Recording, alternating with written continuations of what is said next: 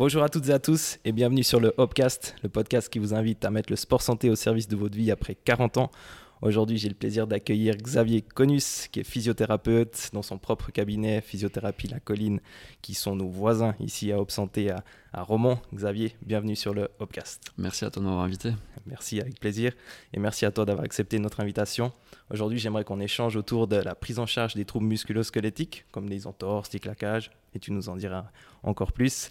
Mais avant toute chose, ah oui, encore, le protocole Peace and Love, qui est un acronyme, qui est la prise en charge actuelle sur les troubles musculo-squelettiques. On va en discuter, on va le décortiquer ensemble. Mais avant toute chose, est-ce que tu peux te présenter, dire ton parcours, tes spécialités à notre audience? Oui, alors bah, je m'appelle Xavier Conus. Euh, j'ai terminé mes études euh, il y a une quinzaine d'années maintenant.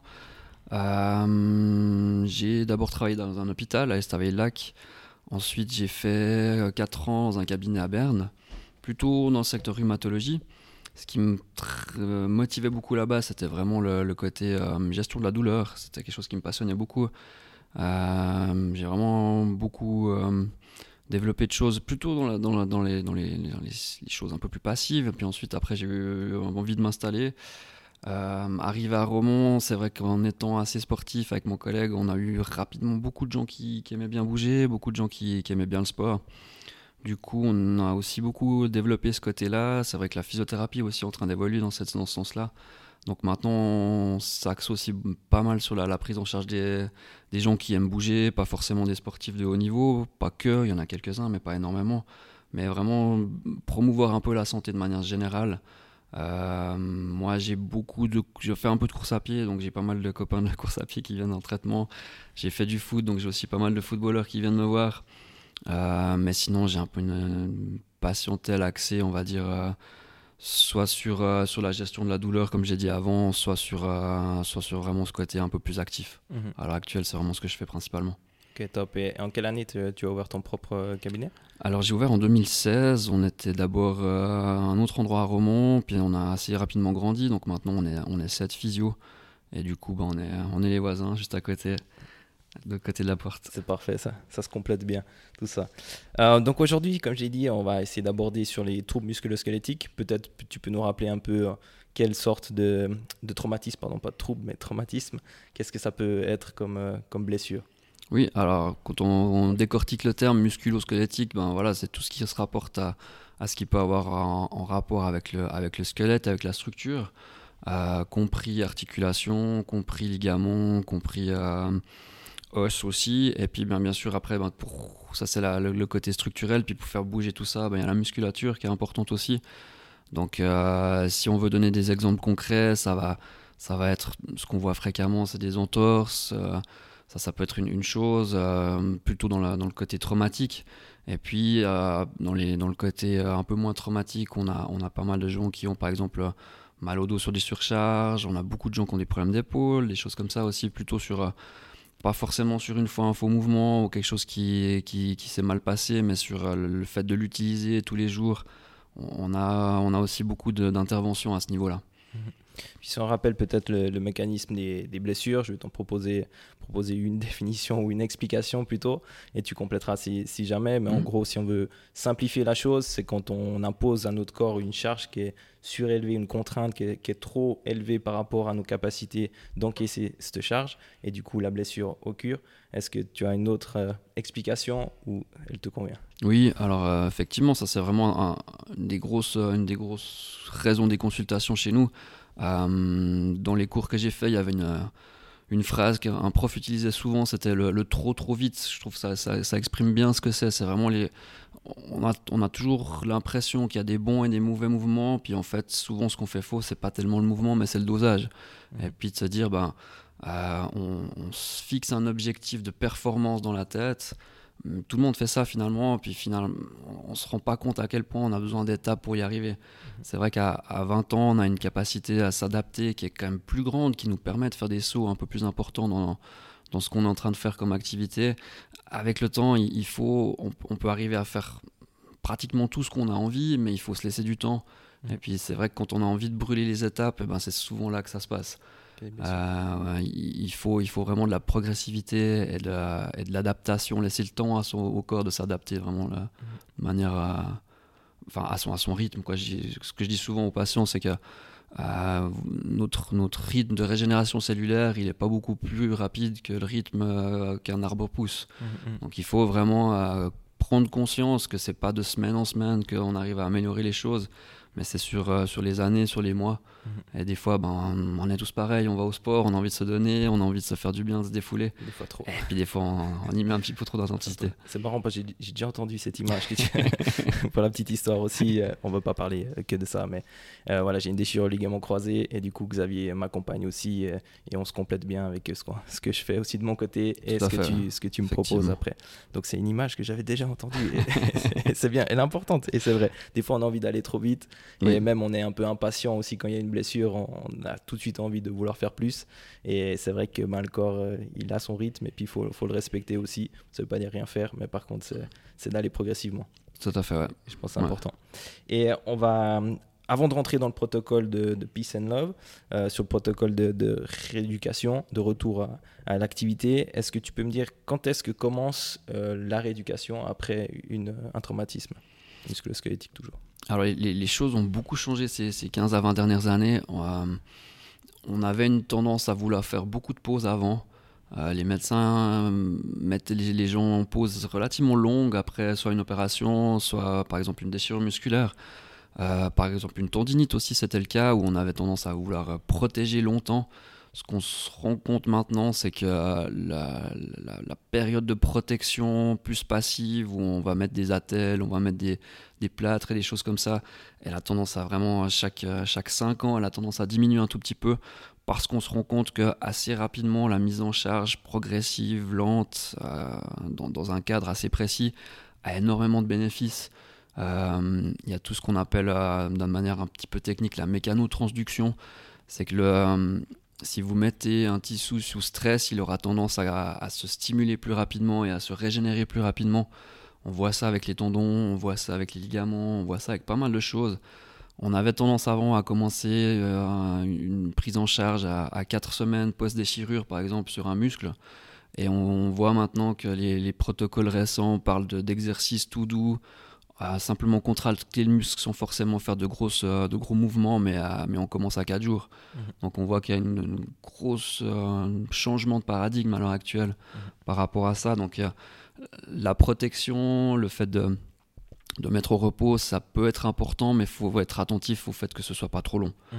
Et vraiment l'aspect mise en charge et puis euh, créer des adaptations, essayer d'améliorer un petit peu le fonctionnement du corps arrive de plus en plus tôt dans la prise en charge maintenant quasiment dès la blessure, il y a déjà des choses qui peuvent être faites. Tout à fait, oui. Et, on va le voir après avec le, protocole.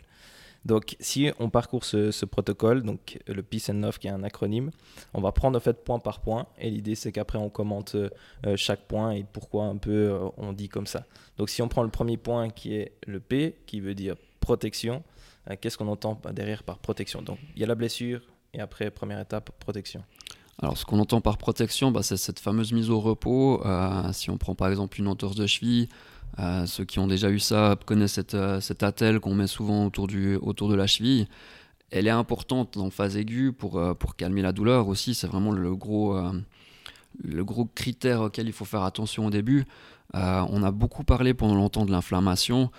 Moi, j'essaie vraiment de rappeler aux gens que, que l'inflammation, en fait, c'est notre mécanisme d'auto-guérison. Donc, euh, vouloir diminuer la, douleur importante que cette inflammation apporte, c'est bien. Par contre, vouloir absolument combattre de toute façon l'inflammation, on va, y, on va y revenir euh, au point A, mhm. euh, c'est pas forcément un but, dans le sens qu'il faut aussi laisser le corps s'enflammer pour pouvoir guérir. Mhm. C'est dans le liquide inflammatoire qu'il y a les, les, petites, les petites briques qui sont nécessaires à reconstruire. Euh, la douleur, elle est aussi là pour te dire euh, attention, fais pas n'importe quoi. Il, faut que tu, faut quand même que tu mettes ton membre au repos. Donc, euh, mhm. on, va dans la phase de protection, on, va essayer de soutenir un peu ce phénomène-là. Mhm. on peut mettre une attelle, on peut mettre un tape, on peut expliquer aux gens de peut-être pas faire de sport pendant 3-4 jours. ça a pour avantage de diminuer la douleur mais si cette phase-là, elle, dure trop longtemps, ben on, va, on va fragiliser les tissus finalement par manque de compression. Mhm. Donc euh, important, mais pas moins long que ce qu'on a, ce qu'on a l'habitude de faire. Et, et vraiment, je pense que d'avoir des conseils pour, pour remettre en charge relativement rapidement, c'est toujours assez intéressant. Ce qu'on voit par là, c'est qu'on gagne énormément dans la vitesse de, récupération sur le long terme après. Mhm. Si on commence une mise en charge euh, un peu plus euh, précoce, on, gagne 2, 3, 4 semaines sur, euh, sur une prise en charge globale sur les 3 mois. Donc c'est vraiment ce qui ressort maintenant en termes de, en termes de recherche à l'heure actuelle. Ce qui n'est pas rien quoi, de gagner ces, ces semaines-là. Effectivement. Et, en fait, protéger, c'est aussi ben, d'éviter de rentrer dans les zones qui sont douloureuses. Donc peut-être que au début, les, les mouvements sont peut-être très très très limités mais on peut peut-être déjà bouger même quelques centimètres, quelques millimètres, et c'est déjà ce peu de mouvement qui va déjà aider à, récupérer. Après, bien sûr, il faut pas directement faire des, bêtises et directement mm. retourner sur, sur douleur et puis se, faire encore plus mal. Donc, cette première étape, c'est de se protéger de, par rapport aux membres qui, qui, étaient, qui abîmés. Oui. Après, si on prend le deuxième point, c'est d'essayer, c'est l'élévation. Donc, euh, qu'est-ce qu'on entend par élever euh, la partie qui est blessée? Alors l'idée, ben, comme on disait avant, quand, on a une grosse production d'inflammation, ben, il y a du liquide inflammatoire, ce liquide il s'accumule, et puis ben, c'est surtout ça qui fait mal en fait au début dans, un, dans une blessure tissulaire.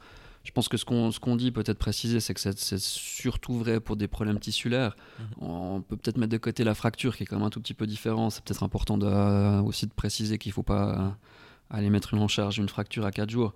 Là, on parle vraiment surtout de blessures tissulaires. On peut aussi juste faire le parallèle sur ce point-là, sur la fracture. C'est aussi une question que, que, je me pose et je suis, je suis intéressé d'avoir ton avis là-dessus. Donc la différence, par exemple, si on se blesse, ok, un muscle ou un tendon, un ligament, etc., ou si tout d'un coup on se fait une fracture, est-ce qu'il y a des nuances à mettre peut-être dans ce protocole-là? La, la, question de base, c'est l'instabilité. Est-ce que, est que ta fracture est stable? Auquel cas, tu peux aussi relativement rapidement mettre du poids dessus, donc c'est stable, il n'y a pas de problème ça nécessite quand même euh, un contrôle médical important pour voir si elle est instable ou bien pas. Mhm. Il faut quand même être sûr que ce soit pas quelque chose qui doit être opéré, euh, qu'on on risque pas de, casser les choses. Donc ça c'est peut-être la, la, petite nuance à faire attention avec, avec l'os, qui est finalement aussi relativement vrai avec les autres tissus, mais les tissus mous ont une capacité d'adaptation qui est beaucoup plus grande. De manière générale, ça c'est un principe. Si, si un un tissu dans le corps a beaucoup d'arrivées de sang, il va guérir plus rapidement. S'il a moins d'arrivées de sang, il va guérir moins rapidement. C'est vraiment dans, dans cette circulation sanguine qui a tous les nutriments nécessaires, les, petites briques nécessaires pour arriver à construire. Mhm. Donc, euh, si, on prend d'un extrême, un, muscle aura une, capacité de guérison beaucoup plus rapide. Et puis, ben, un os quand même un tout petit peu plus lente. Et puis, ce qui est le plus lent, c'est le nerf. Mhm. Le nerf est relativement peu vascularisé euh, dans sa partie centrale, on va dire assez, assez richement autour, mais dans la partie centrale, c'est relativement peu. Mhm. Donc la guérison d'un nerf est plus longue. Mhm. Donc avec une fracture, déjà, contrôle médical, et après, certainement, il y a déjà des mouvements qui peuvent être faits également. Il y a beaucoup de choses qui peuvent être faites assez rapidement, mais de manière réfléchie, de manière réfléchie euh, avec des protocoles quand même assez, euh, assez stricts, on va dire. Donc on s'est un peu égaré du point élévation, mais c'est pas grave. Alors l'élévation, justement, euh, pour en revenir là-dessus, donc c'est vrai que comme, ça gonfle, ça fait mal. Et puis, euh, ce qu'on essaie de diminuer, en fait, c'est la douleur. Le but de l'élévation, c'est un principe bêtement mécanique. En fait, si vous mettez votre membre, par exemple, si on parle d'un poignet ou d'une cheville, plus haut que votre corps, ben, le liquide va couler. Et puis, du coup, on va diminuer cette compression due à l'œdème, on va diminuer la douleur. Et ça reste finalement le moyen euh, avec le, meilleur rapport euh, efficacité, coût et effet secondaire. Je pense qu'on gardera un tout petit peu pour le, point d'après. Ça, va, ça va faire la liaison avec ça, mais c'est vrai que simplement, bêtement, se mettre sur. Si on a un problème, on, on, on a fait une entorse de cheville, se mettre sur le dos, mettre des coussins sous le pied, élever la jambe, laisser le liquide couler, c'est, c'est, tout bête, mais, mhm. mais c'est quelque chose qui coûte rien, qui n'a pas d'effet secondaire et qui est efficace. Mhm. Ouais, ok. Puis en fonction aussi des, des contraintes, peut-être, ben, par exemple, moi avec ma blessure au genou, ben, j'avais perdu d'abord en, flexion, extension, il y avait beaucoup de liquide à l'intérieur. Ben, du coup, la position surélevée, non seulement est bénéfique pour récupérer, mais me faisait aussi du bien, par exemple, pour mieux dormir. Ça. Donc c'est aussi une option que, en fonction de ce que vous avez abîmé, vous pouvez utiliser. Ça diminue la douleur, puis comme il y a moins de compression, ben, du coup, vous gagnez aussi de la mobilité, effectivement, dans un deuxième temps, ça c'est sûr. Et puis si on va sur le point du coup, le point A, qui est d'essayer d'éviter dans la mesure du possible de prendre des anti-inflammatoires ou mettre de la glace, ça c'est quelque chose qui, est, qui a été bien ancré avant qu'on devait mettre de la glace et qu'on devait prendre des anti-inflammatoires, ça a changé. Et est-ce que tu arrives à nous en dire plus à, ce propos? Ça, c'est un petit peu la, la, grosse révolution de, de cette acronymie-là, on va dire. Le, ce qu'on a dit jusqu'à maintenant, c'était quelque chose qu'on connaît dans le, dans le, dans les connaissances communes, on va dire. Parce qu'il y a des anciens protocoles, juste pour dire, il a évolué ce protocole, et ça c'est un peu la dernière version. C'est la version assez récente, effectivement. Euh, ça, ça, va un peu avec ce que je disais avant. On s'est rendu compte que jusqu'à maintenant, on a voulu combattre l'inflammation finalement à tout prix, mais on s'est pas vraiment rendu compte pourquoi on la combattait. Et puis, en, en fait, ce qu'on veut pas avoir, c'est avoir trop de douleur. Euh, donc diminuer la douleur c'est bien, mais diminuer, la douleur, l'inflammation à tout prix c'est pas forcément une bonne chose. On a remarqué que dans certaines situations, la, prise précoce d'anti-inflammatoires, comme on l'a fait de manière usuelle depuis longtemps, euh, va venir bloquer la cascade d'inflammation et du coup euh, indirectement ralentir aussi la guérison sur le plus long terme. Et on s'est dit, par analogie, que finalement, alors la glace avec, un, avec je dirais, une, des, des, conséquences un tout petit peu moins grandes, mais a aussi forcément cette, euh, cette, euh, cette, cette, cette cet aspect négatif-là, mmh. où finalement on, on bloque l'inflammation alors qu'on devrait peut-être la laisser un petit peu agir aussi à un moment, la laisser travailler pendant une période. Euh, ce pourquoi on a, on a mis de côté la glace dans les, dans les recommandations. Mmh. Et puis on, on, se rend compte, bah, si on prend l'exemple de l'anti-inflammatoire, euh, un anti-inflammatoire ça coûte cher. Euh, ça crée des maux de ventre, euh, ça peut créer des, des, de l'acidité au niveau des estomacs. Donc, qu'est-ce qu'on fait? On met encore un autre médicament pour gérer l'acidité au niveau de l'estomac. Mmh. Et puis, on arrive à des, à des efficacités qui sont pas forcément autant bonnes, et puis voire même avec des effets négatifs sur la, la récupération sur le long terme. Mmh. Et puis des coûts pour, pour la santé aussi. Et des coûts. Après, ça veut dire que s'il si y a des douleurs qui sont euh, euh, ingérable, on va dire, est-ce qu'on peut plutôt s'orienter, moi c'est ce que je conseille, dire plutôt s'orienter vers des antidouleurs, mm -hmm. des anti-inflammatoires, ou après, bon, on n'est pas pharmacien et médecin, hein, mais dans le sens c'est plutôt vers ça qu'il faut s'orienter. La glace, si vraiment c'est insupportable aussi, mm -hmm. ça va pas faire du mal de mettre un tout petit peu, mais par contre, dans la mesure du possible, si c'est supportable, plutôt éviter. Je, je pense vraiment ce qu'il faut tenir compte, c'est l'importance de la douleur. Si, si, vous avez des douleurs insupportables, que vous n'arrivez pas à dormir, évidemment que prendre un anti-inflammatoire, c'est pas du tout une mauvaise chose. Il faut quand même que vous arrivez à vous reposer. Euh, la glace, pareil, si ça vous permet de dormir, je pense que c'est une bonne chose. Mais euh, éviter ce côté euh, donner de l'anti-inflammatoire de manière systématique pour gérer l'inflammation. Je pense que c'est un médicament en fait qui porte mal son nom. Mmh. C'est pas, c'est pas quelque chose qui va faire en sorte que votre votre inflammation va diminuer plus rapidement, puis on va guérir plus vite, c'est un médicament qui est là pour gérer la douleur. Donc vraiment, en cas de forte douleur, pourquoi pas après avoir essayé, je pense plutôt du paracétamol ou des choses comme ça. Mmh. Si le paracétamol fonctionne pas, ben, ça, ça, peut être une alternative, mais pas de manière systématique parce que j'ai reçu une boîte de 50 et je prends mes 50 jusqu'à ce qu'elle soit terminée. Mmh. C'est vraiment l'utiliser en cas de forte douleur, puis s'il n'y a pas de douleur, laisser travailler la nature tout simplement, mmh. ou s'il y a peu de douleur. Après, c'est toujours la question qu'est-ce qu'on qu entend par douleur? Euh, Je pense que dans une, dans une phase aiguë, euh, une douleur légère pendant l'exercice, pendant l'activité, elle est acceptable. Si votre douleur elle disparaît rapidement dans les, dans les quelques minutes qui suivent votre activité et que vous n'avez pas plus de douleur pendant la nuit ou le lendemain matin, c'est qu'on est dans des phases normales. Si par contre on est vraiment dans une irritation où on dort pas, on se fait réveiller à 4 heures du matin parce que c'est très enflammé, ah là peut-être que le, le, médicament est intéressant. Utile, ouais. Mais si c'est juste parce qu'on a mal quand on lève le bras puis qu'on a une tendinite de l'épaule, votre anti-inflammatoire, en plus les gens ils arrêtent rapidement ils, parce qu'ils se rendent compte que c'est pas efficace en fait pour ça. Il ouais, ouais. y, euh, y, a mieux à faire. Il y, y, a mieux à faire effectivement. Et ça je pense que euh, ben, certains médecins ils doivent encore évoluer à ce niveau-là. Parce que euh, j'ai mon cas, mon généraliste m'a prescrit des anti-inflammatoires, mm -hmm. j'ai été les chercher mais je les ai gardés en réserve.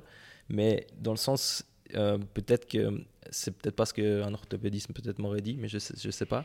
Mais je pense qu'il faut évoluer sur ce domaine-là ou référer à des spécialistes de la rééducation comme vous êtes les, physiothérapeutes. Oui, alors bah, ce qui est compliqué dans, dans la médecine, c'est que tout devient, tout devient très complexe et très spécifique. Donc c'est clair que moi je m'intéresse à une, finalement toute petite pièce du puzzle de la médecine et puis j'essaie d'être spécialisé là-dedans. Donc, euh, donc on, lit des études là-dessus, on a des cours qui sont orientés là-dessus. Donc dans ce domaine-là, pour moi, l'information passe très vite. Euh, un médecin traitant, il n'a il a pas une pièce du puzzle à traiter, il a mmh. tout le puzzle à, à gérer. Et c'est difficile de, euh, de se tenir autant à jour dans, dans tous ces domaines-là. Donc je pense qu'il y a besoin de temps pour que ça, ça, ça rentre un tout petit peu dans, les, dans, dans la logique. Après, euh, je trouve que maintenant, la collaboration avec les médecins, elle est souvent très très bonne. Et puis, euh, si on, nous laisse quand même pas mal de liberté en tant que physio, mhm. et puis si on dit aux patients, bah, prenez des anti-inflammatoires si vous avez mal, mais si vous avez pas mal, vous pouvez arrêter énormément de, médecins maintenant sont aussi sensibilisés à ce, phénomène-là, puis vont dire oui, il n'y a pas de problème, mm. effectivement, on est, dans le, on est dans le bon tir et ça se passe bien. Mm-hmm. Mais il y a quand même un tout petit peu encore ce, il y a encore un réflexe. Ouais, c'est ancré encore, il y a encore un réflexe. cette vision-là de mm. dire direct anti-inflammatoire et on met de la glace. Mais je le vois aussi euh, voilà, dans mon sport, le basket ou autre, mm-hmm. directement dès qu'il y a une blessure, c'est il faut mettre de la glace, il faut mettre de la glace ou chercher du, du spray de froid. Et, au fond, ben, voilà, on essaie de dire non, on peut laisser justement l'inflammation faire son, son, job. Et si vraiment c'est insupportable, et eh ben, on met un petit moment euh, de la glace si ça nous soulage. Voilà, c'est un peu... Ouais, avec les, les anti-inflammatoires et le sport, c'est aussi un gros sujet. Euh, moi, je suis plutôt maintenant dans la, dans la course à pied, le, le trail et tout ça. Mhm. Et c'est effarant de voir les gens qui en fait euh, prennent des anti-inflammatoires avant de courir mhm. pour éviter d'avoir mal pendant la compétition. Non seulement c'est inutile, et c'est surtout dangereux. On, voit euh, l'anti-inflammatoire, on parle des, complications au niveau, euh, au niveau euh, acidité gastrique, mais il y a aussi des complications cardiaques, il y a aussi pas mal de choses qui vont dans ce sens-là. Donc voilà, il y a des choses à éviter. C'est pas des bons réflexes, on va dire. C'est pas une bonne idée. ok, puis si on passe au, prochain point qui est sur le, C, donc la compression. Donc dès qu'il y a la blessure, l'étape de compression, en quoi consiste-t-elle? Alors après, on est, on est finalement à nouveau dans le même principe et la, même idée que l'élévation. Euh, l'idée, c'est que cette inflammation, elle est bien, mais si elle stagne au même endroit, ben, elle nous fait mal. Donc on va essayer de faire en sorte qu'elle soit au maximum en mouvement, qu'elle ne reste pas forcément à s'accumuler autour de, notre articulation ou de notre zone douloureuse. Donc en, allant euh, mettre une compression assez rapide, comme par exemple un tape ou une bande, on va éviter ce gonflement important et puis du coup on, va diminuer les douleurs et puis augmenter le confort, augmenter la rapidité à laquelle on récupère la, mobilité. Donc finalement, c'est, encore une fois, c'est un moyen qui est, pas cher, qui n'a pas d'effet secondaire et puis qui a, une, une assez bonne efficacité euh, par rapport à tout ça. Mhm. Donc des bons réflexes à avoir dès la blessure. Et ensuite, si on passe au prochain point qui est sur l'éducation, l'éducation de la personne qui qui s'est blessée, dans quelle direction l'éduquer? Alors à court terme, je pense qu'il euh, y, a pas mal de choses. Ben, déjà expliquer tout ce, tout ce protocole qu'on est en train d'énumérer de, de, ici, c'est déjà une bonne chose. Je pense que le fait de, comprendre un peu ce, principe de, laisser travailler le corps, laisser le guérir, c'est déjà important. Puis après, ce à quoi nous on est beaucoup confrontés, c'est vraiment tout ce qui est euh, accès aux examens complémentaires où euh, en fait on, voit qu'on a un problème de coût de la santé à l'heure actuelle, mais d'un autre côté on a laissé beaucoup l'examen clinique de côté, et puis on a toujours ce réflexe d'aller vers, euh, vers, euh, vers une imagerie, une IRM, une radio, un scanner, enfin toutes ces choses-là. je pense que dans l'éducation, on a aussi beaucoup un rôle à dire, ben, ben non, voilà, ce que vous avez eu moi, que, que j'ai une IRM de votre épaule ou bien pas par rapport à la douleur que vous avez, ça va pas changer mon traitement. Donc ah, finalement, non, c'est pas utile de la faire. On peut économiser 800 francs euh, mhm. pour avoir finalement une image qui nous dit pas forcément toujours tout de manière très intéressante. Mhm. Donc euh, voilà, je pense que expliquer les bons réflexes à avoir sur le court terme, et puis peut-être sensibiliser au fait qu'on n'a pas forcément besoin d'avoir trop d'imagerie là-dedans. On, augmente l'efficacité. Le problème aussi qu'il y a là-dedans, c'est, on va, on va en parler après euh, dans l'acronyme LOVE, sur le, côté un petit peu euh, comment je... comment je perçois ma maladie, comment je perçois mon problème, à me dire euh, sous-entendu est-ce que je vais aller bien ou est-ce que ça va être un problème sur le long terme. Euh, on, voit qu'un accès trop rapide à l'imagerie, forcément, quand un radiologue il va, il, va, il, va, il va voir une image, il va décrire tout ce qu'il voit. Mais maintenant, qu'est-ce qui est pertinent? Mhm. Quand les patients ils lisent ça, ils ont toujours peur, en fait. C'est un, gros, un gros chapitre avec plein de mots qu'ils comprennent pas, qui fait, qui fait un petit peu peur. Finalement, euh, on voit de plus en plus maintenant, avec, avec pas mal d'études derrière, que, que l'inquiétude qu'on peut développer par rapport à sa blessure, euh, peut péjorer aussi la vitesse de récupération. Mhm. Donc en enlevant ce côté euh, imagerie pas forcément toujours utile, mhm. on améliore aussi sa propre perception de sa guérison. Et, du coup, euh, vraiment, c'est un petit peu le rôle des, thérapeutes d'arriver à, à, faire comprendre bah, ce à quoi il faut faire attention, c'est sûr, mais surtout essayer de faire comprendre que les choses, la plupart du temps, se passent bien.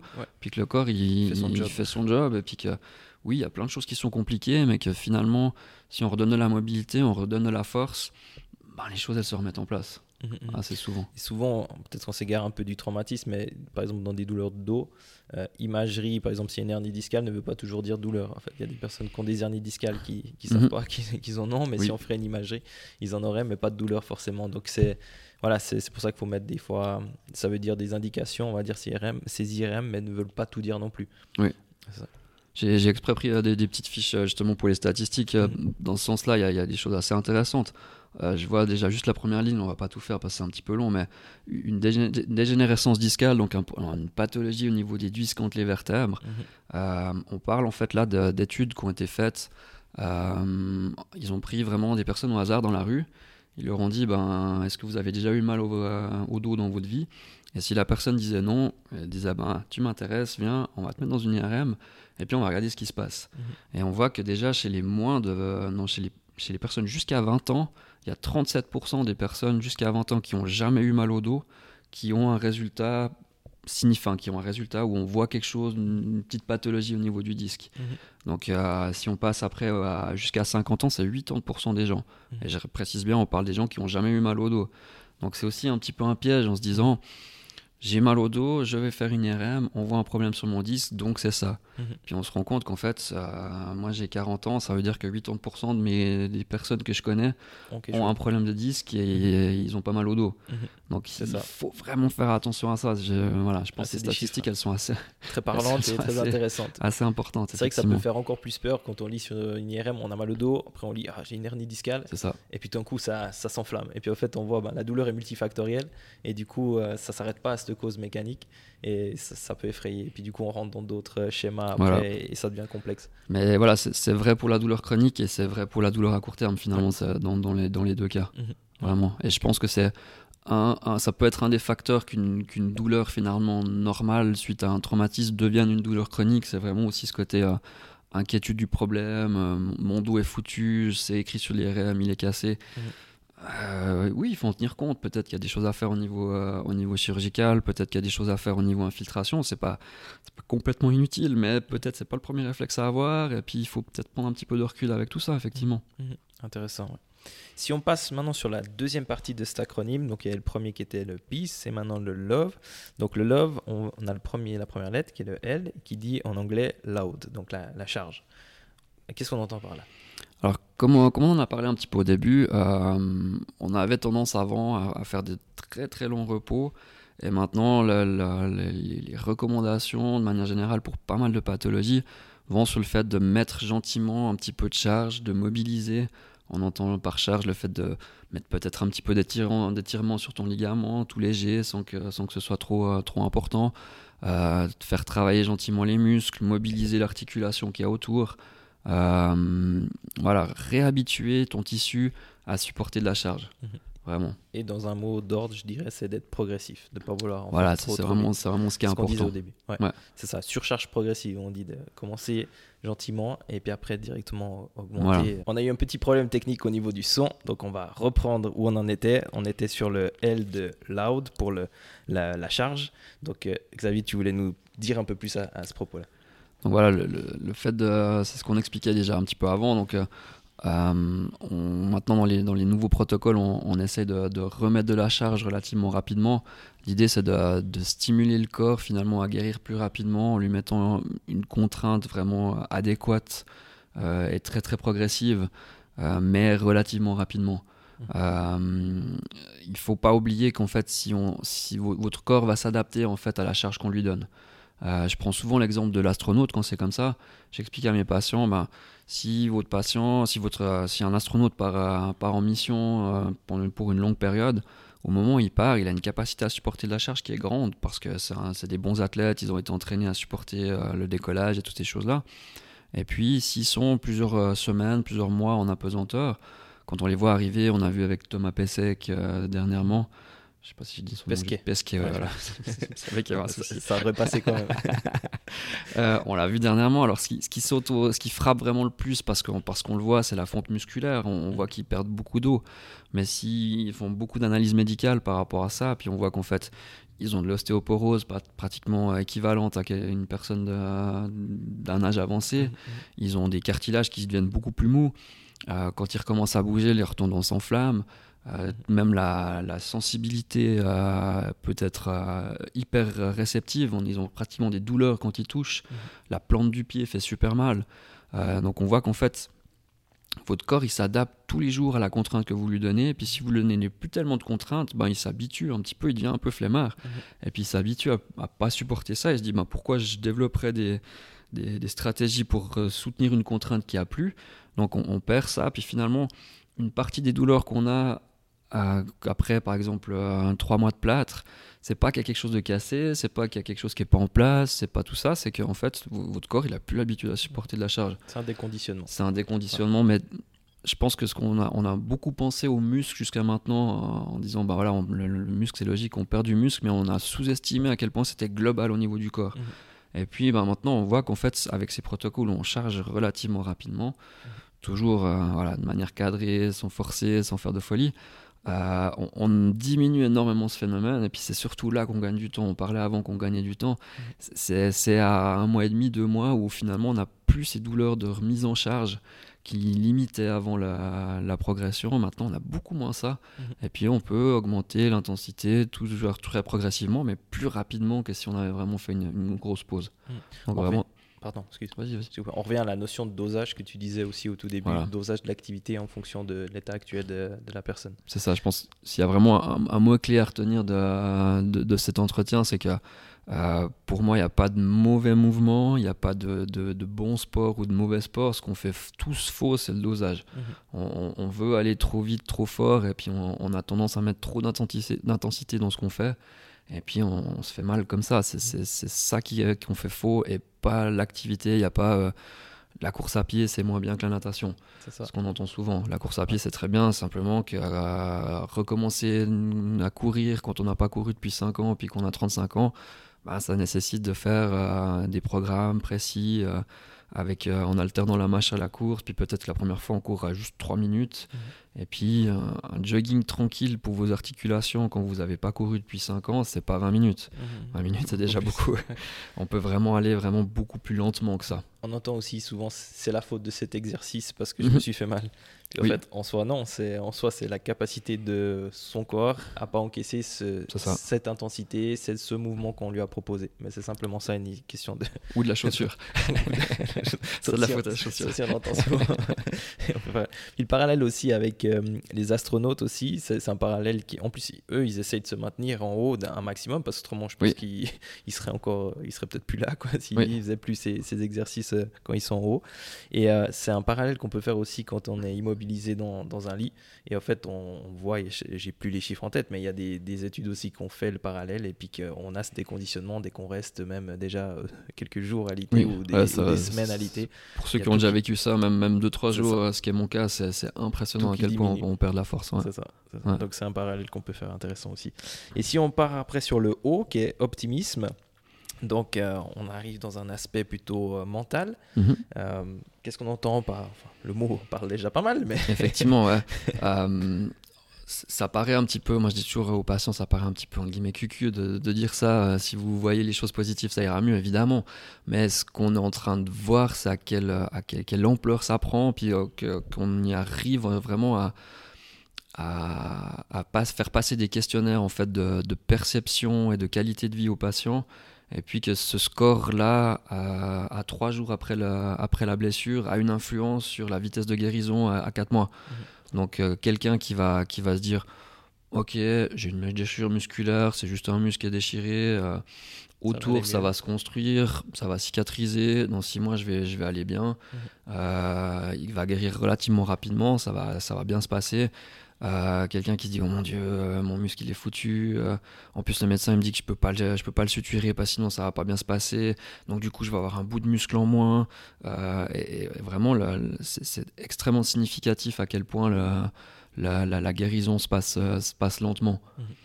Souvent, ça, ça, me fait penser à une discussion que j'ai eue il y, a, il y, a, même pas deux jours avec une patiente qui me disait Ah, mais en fait, euh, je parlais de prothèse de genou, et puis elle me disait Ah, ben, c'est clair, les sportifs, ils se remettent plus vite, et puis les non-sportifs, ils se remettent moins vite. Puis je là, mm -mm.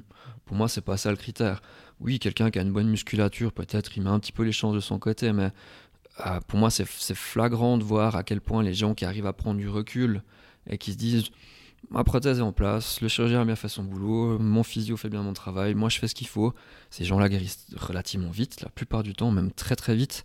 Et les gens qui ont un petit peu cette inquiétude vont se dire mais mon Dieu, comment ça va se passer dans mon travail euh, euh, Qu'est-ce qui va se passer pour moi? Vraiment un peu. Euh, souvent des gens assez, j'ai envie de dire assez intelligents, assez réflexifs. Ça, ils ont parfois un petit peu leur cerveau qui travaille trop, trop. et puis ils laissent pas aller, laisser passer un petit peu la nature. Mmh. C'est ça. Et du coup, c'est ce côté ce côté inquiétude, ce côté un petit peu où, où on, on, est désécurisé ralentit énormément la, la, la, la progression.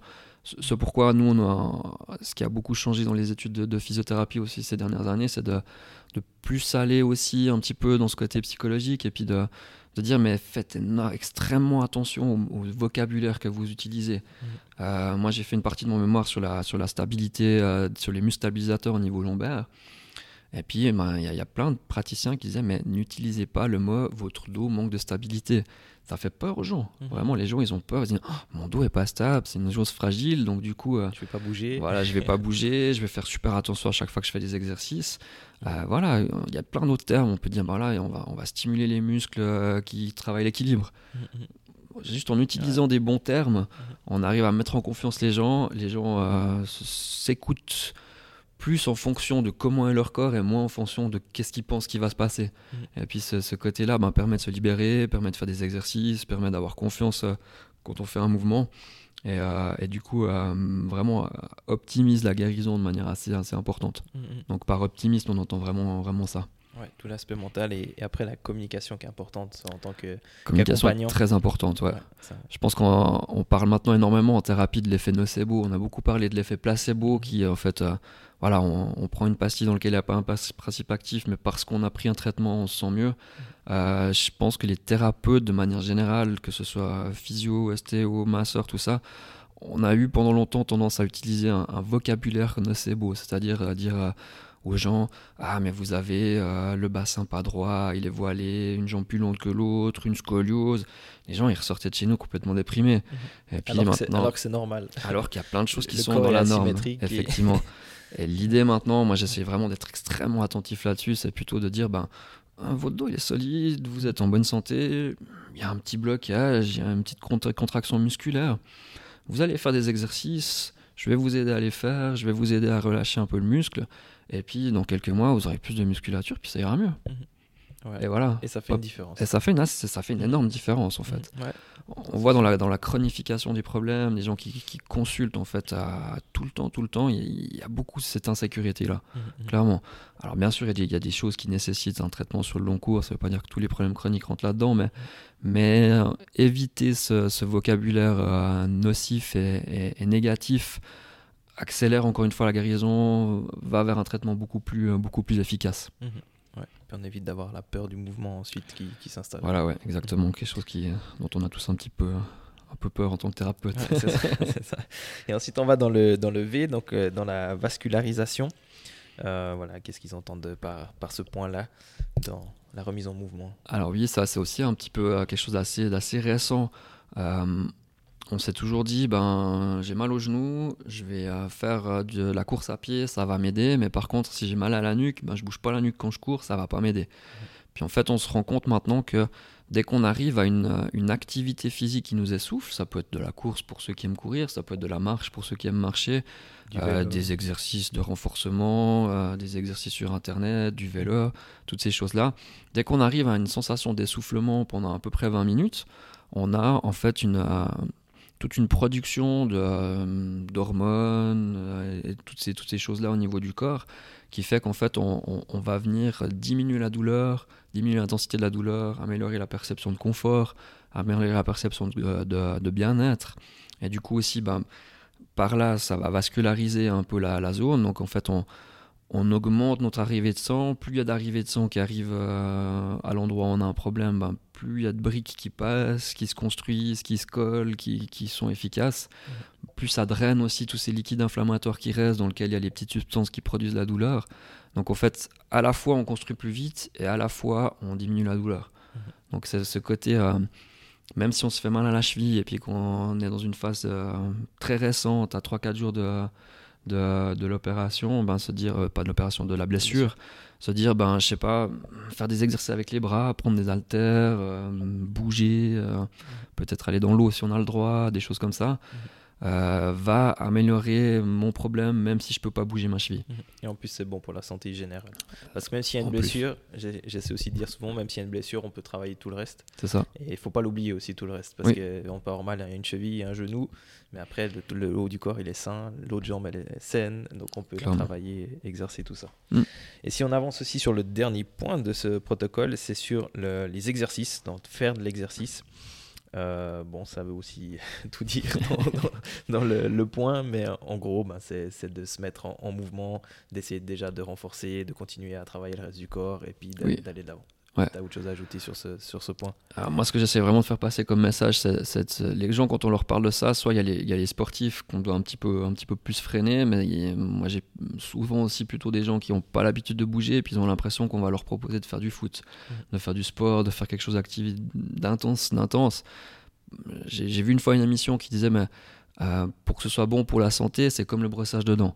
Euh, c'est pas, pas besoin d'être long, ça peut être deux, ça peut être cinq minutes, mais il faut que ce soit très très régulier, 6 7 fois par semaine, vraiment au, minimum. Mhm. Donc j'essaye vraiment de, de, de, de, transparaître cette, cette notion-là, de faire passer cette notion-là, de, dire, ben, Exercice, ça veut pas dire beaucoup, ça veut dire souvent. Mhm. Vraiment très régulièrement, peut-être des petites intensités si vous n'avez pas envie de faire beaucoup. Si vous voulez faire plus, vous pouvez.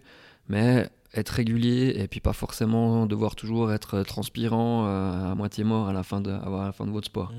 Ou aussi, les, choses un peu plus tranquilles sont, sont aussi bonnes à prendre, mhm. très clairement. Puis la régularité amène les résultats. Vraiment, ça c'est vraiment le, le maître mot, effectivement. Exactement. Ok, donc on a parcouru tout le, tout le protocole. Euh, maintenant, j'ai encore quelques questions euh, complémentaires à, te, à te, poser. Euh, la première, c'est entre le traitement actif et le traitement passif, lequel tu privilégierais Alors après, on revient un tout petit peu sur, la phase. à, à, très court terme, euh, dans la semaine qui suit le problème, peut-être euh, de manière dégressive, euh, toujours un tout petit peu moins, ce sera plutôt le, côté passif qui va prendre le dessus. Mais très très rapidement, on, voit vraiment une grosse évolution dans, la prise en charge en physiothérapie. Puis je vois aussi par rapport à ma formation d'il y a 15 ans et puis la formation que mes jeunes collègues ont maintenant, le, côté actif prend, prend vraiment un, essor gigantesque en termes de thérapie, en termes de physiothérapie. Donc euh, je dirais passif, oui, passif un petit peu, et, je dirais actif euh, rapidement et, de plus en plus. Mmh, mmh. Et surtout, je pense là, là où il faut être un, il faut être bon dans, notre métier et dans le tien aussi, c'est dans l'enseignement en fait. Euh, juste faire passer le message aux gens de qu'est-ce qui est bien de faire pour eux, à quelle fréquence, quand. Et je pense que l'actif, il est pas seulement pendant la séance de physio, mais il est surtout à la maison. Mmh. C'est ça. Vraiment, c'est ça. Parce que je pense qu'on sous-estime le, tout le travail, entre guillemets, les efforts à fournir en dehors des séances, par exemple, de physiothérapie. Mhm c'est un point important que si on s'arrête uniquement aux exercices ou au traitement passif après durant la, séance de physiothérapie, à mon avis, c'est pas suffisant pour après récupérer. les, études montrent que ça a pratiquement aucun résultat finalement. En fait, l'orthopédiste me disait aussi, euh, il y en a qui, qui, font deux, trois séances de physiothérapie, puis après ils espèrent que tout, euh, tout aille mieux en neuf séances. Hmm. Euh, la plupart des cas, ça demande beaucoup plus que ça et ça demande une, prise en charge aussi générale, j'ai envie de dire, de se mettre en mouvement de manière générale. C'est beaucoup de boulot à la maison, effectivement. et puis après, c'est en étant régulier sur, les exercices que ben, les physios donnent ou s'il y a des compléments, mm. de, les faire régulièrement. Et il n'y a que comme ça, il faut être acteur de sa, santé. Moi, je pense que c'est le point central. C'est vraiment quelque chose d'important. En tout cas, faire, faire prendre conscience aux gens que moi, je fais mon job du mieux que je peux, j'essaie de me tenir à jour, mais voilà, je fais 50% du boulot, ou peut-être même un peu moins. Mais euh, oui, ils ont, ils ont une grosse part du job à, à faire. On amène les outils, et après, c'est aux personnes de, de faire le job. il n'y a, pas, a pas de miracle, malheureusement. Euh, et j'ai aussi une question, c'est de, on a, on a discuté de quand commençait la, la rééducation, dès qu'il y avait une blessure, donc le plus tôt possible, et ensuite quand s'arrête la, la rééducation, si elle s'arrête. Est-ce que, quand est-ce que tu dirais que... Moi, j'attache vraiment beaucoup, beaucoup d'importance à l'enseignement.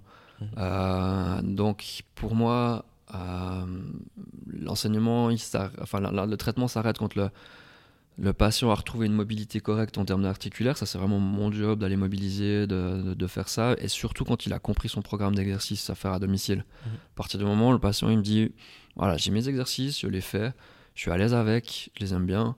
C'est rentré dans, dans, une, dans une routine. Pour moi, le traitement, il peut s'arrêter là. Mhm. Finalement, égal qu'il ait euh, des douleurs, pas de douleurs, je suis un petit peu à, il y, a beaucoup de gens qui fonctionnent comme ça maintenant, mais c'est vrai qu'on est, on est sorti de ce, schéma où forcément on fait deux séances par semaine pendant X temps.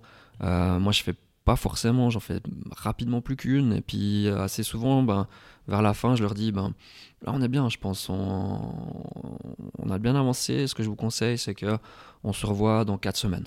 Mmh. On fait votre, vos, vos programmes d'exercice un mois. Dans un mois, je pense que si vous les faites bien, vous aurez progressé. Mmh. Peut-être je vous donnerai un petit truc un petit peu plus un peu supplémentaire.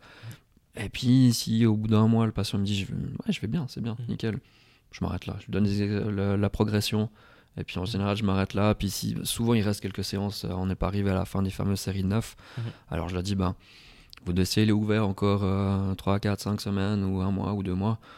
J'ai un problème, vous m'appelez. Je suis à vos dispositions, mais pour l'instant, vous avez les clés en main, allez-y. Je pense par contre que la, la, la rééducation ne s'arrête pas quand on n'a plus la douleur suite à non, effectivement, c'est pas un critère. Parce qu'on peut plus avoir mal assez vite, mais ça veut pas dire que le membre est prêt à reprendre ce que vous voulez mm. faire, peu importe ce que vous voulez, vous voulez faire. Parce qu'il y a eu une blessure, c'est-à-dire qu'il y avait une faiblesse à un certain endroit, dans par exemple l'amplitude, souvent c'est en fin d'amplitude qu'on se blesse. Mm. Typiquement, mon cas de genou, hyper extension, et là le, genou n'a pas été assez solide pour euh, encaisser la charge qu'il y avait à, ce moment-là. Du coup, en fait, après, l'idée c'est que ça s'arrête pas simplement quand j'ai retrouvé la capacité de faire l'hyper extension, mm-hmm. mais le but ce serait de renforcer encore dans cette hyper extension pour que euh, je sois capable d'encaisser plus de, dans, cette situation-là. Et là, je parle d'hyperextension, mais c'est dans d'autres domaines. Dans d'autres domaines, effectivement. Et, je, pense l'inverse est vrai dans le sens que euh, c'est c'est pas le fait de ne plus avoir de, de douleur qui, crée qui fait qu'on arrête le traitement. Mhm. Euh, on, peut aussi terminer un traitement quand la douleur est encore un petit peu là. Mhm. tout en se disant, ben, voilà, le, muscle va prendre du temps pour se renforcer. Euh, j'ai beaucoup ça dans les épaules où à la fin du traitement, c'est assez rare quand le patient il est zéro douleur. Mhm. Mais la plupart du temps, ben, je leur dis, si vous continuez vos exercices de manière progressive, euh, deux mois, trois mois, quatre mois, il y a de grandes chances que ça se passe. Ça, c'est important ce que tu as dit. Si vous continuez vos exercices un mois, deux mois, trois mois, quatre mois. Parce que souvent, on dit, on a fini nos séances de, physio et après, on se dit, bon, bah, voilà, je suis guérri. alors, vraiment, moi, j'essaie d'expliquer le fait que, que j'aime bien cette analogie du, du brossage de dents parce que c'est parlant. Euh, on a tous une petite zone un petit peu plus fragile euh, que, d'autres. Qui de... Fragile, c'est pas le bon mot, encore une fois. c'est beau. On a une zone qui demande plus, qui demande plus d'attention. Et puis, ben, peut-être qu'il faut faire il faudra faire des exercices un peu toute sa vie pour cette zone-là. Mhm. Une petite routine qu'on fait 2-3 minutes tous les matins, comme on se brosse les dents 3, 3 minutes tous les matins depuis qu'on est enfant. Bah, je pense qu'on peut aussi euh, donner 3 minutes de son temps à, à, son bas de dos, à son tendon d'Achille ou à ou à l'endroit qui nous embête un tout petit peu pour, euh, pour tout simplement euh, aller mieux sur le long terme. Mhm. Mais souvent, les gens qui crochent les trois premiers mois euh, sont, sont extrêmement demandeurs après. Ils, voient que ça leur fait du bien, et puis en fait, ils, font, ils le font sans réfléchir. Mhm. Ils, ils, ont plus envie d'arrêter. quoi. C'est ça. Ouais, top. Et puis pour, on arrive gentiment, je pense, à, à bien quelques minutes de, discussion. On va arriver juste sur la, dernière euh, question, on va dire. C'est plutôt ta, plus général sur ta vision sur euh, la physiothérapie et, euh, sur son avenir aussi de, ce, de ce métier. bah, je pense que comme on, comme on a un petit peu expliqué avant, il y a deux. On est vraiment sorti de ce côté un peu massage fango, électrothérapie. Maintenant, c'est plus tellement enseigné parce que les études nous ont montré que ça amenait peu de choses sur le long terme je pense que les, deux gros piliers maintenant, c'est vraiment l'enseignement, vraiment expliquer aux gens qu'est-ce qu'ils ont, expliquer comment faire en sorte que ça aille mieux. Et puis le deuxième gros pilier, ben c'est vraiment euh, faire rendre compte euh, d'un point de vue général que pour vous, pour la santé, c'est bien de bouger quoi. Mmh. Ce côté, euh, ce côté actif, ce côté renforcement, il est, il est, il est extrêmement important. Et pour moi, la, la physiothérapie va vraiment se développer dans ce sens-là pour plein de raisons. Il y a, il y a bah, le côté où on a fait des études, on a vu que ça marchait. Euh, le côté où bah, on doit aussi montrer aux assurances maladie que notre travail il est efficace et puis en fait on voit que ce qui est efficace, c'est ça. Mhm. Et puis, ben, l'aspect un peu bien-être, massage, c'est pas à mettre de côté, ça peut être fait, mais c'est peut-être pas ça qui rentre dans la dans l'assurance maladie de base. Peut-être que c'est quelque chose de plus complémentaire qui, qui peut être fait par, par d'autres thérapeutes qui font ça très bien. Mhm. Euh, je dis pas qu'il faut jamais aller se faire masser, c'est agréable, ça peut vous aider à, à être confiant dans votre mouvement, confiant dans votre activité régulière, mais je pense que ce sera de moins en moins notre rôle. Mhm. Et notre rôle sera certainement beaucoup plus. Euh, finalement, notre, nos, nos, professions, la tienne et la mienne, vont vraiment pas mal dans la même direction. Euh, on va avoir un rôle de, de conseil, de retour à l'activité euh, dans le cadre de, de, la pathologie, dans le cadre du, du, du de la, blessure, du traumatisme. plus que masseur, remise en place des articulations et ce genre de choses. Mm, mm. Ah, c'est ça. C'est le traitement bah, actif surtout qui va prendre un peu le si on prend la physiothérapie musculo-squelettique parce qu'il y a tellement d'autres euh, après vous avez d'autres outils aussi qui sont qui sont pas non plus à, jeter et qui peuvent toujours apporter, apporter, quelque chose et puis est-ce que tu as un dernier mot un dernier message à passer à, notre audience euh, ou, où est-ce qu'on peut te retrouver aussi avec vos enfin vous retrouver avec votre cabinet? Est-ce que tu as quelque chose à transmettre euh, bah, Je pense le, pour moi, vraiment le, message à reprendre à la maison, c'est euh, n'ayez pas peur de bouger régulièrement, même si ça vous paraît très peu. Je pense qu'il y, a ce côté. Euh, on a toujours l'impression qu'il faut faire 30 à 45 minutes d'activité intense pour que ce soit bien. pour votre santé, 5 à 10 minutes par jour, c'est déjà super. Mmh. Vraiment, je pense pour les gens qui ont moins l'habitude de bouger, il faut, avoir ça en tête. Le peu, c'est pas rien. Vraiment, le fait de commencer tout tranquillement, c'est même plutôt intelligent. Et puis, allez-y, n'hésitez pas, n'hésitez pas à faire des petits exercices, n'hésitez pas à aller euh, consulter quelqu'un ou aller voir quelques petits exercices sur Internet. Même, il y, a des très bonnes vidéos sur YouTube pour, euh, pour commencer gentiment à aller, à aller se mettre en route. Sur le euh, compte de Hop Santé. Sur, le compte de Hop Santé, encore mieux que, encore mieux que YouTube. je pense que ça, c'est un, un, des premiers messages. et puis, ben, voilà, sinon, bah, pour nous retrouver, euh, on est à Romans. Romans, Sur Internet, vous avez un, on a un site internet, les réseaux sociaux aussi. Vous avez Facebook, on a Facebook Instagram aussi euh, non Ça viendra. Ça viendra. Alors Facebook, on, va tout Objectif 2023. Objectif 2023. on va voir s'il va être atteint. Mais on va de toute façon mettre dans, dans la description et tout. On va mettre vos, vos, coordonnées. En tout cas, moi, je te remercie beaucoup, Xavier, sur ta participation au, au, Et puis aussi, si vous voulez donner de la force à ce, à ce Hopcast, n'hésitez pas à nous suivre aussi sur les réseaux sociaux, que ce soit Facebook, Instagram ou YouTube. Et je vous dis à tout bientôt. Ciao, Xavier. À tout le monde. À bientôt, tout le monde.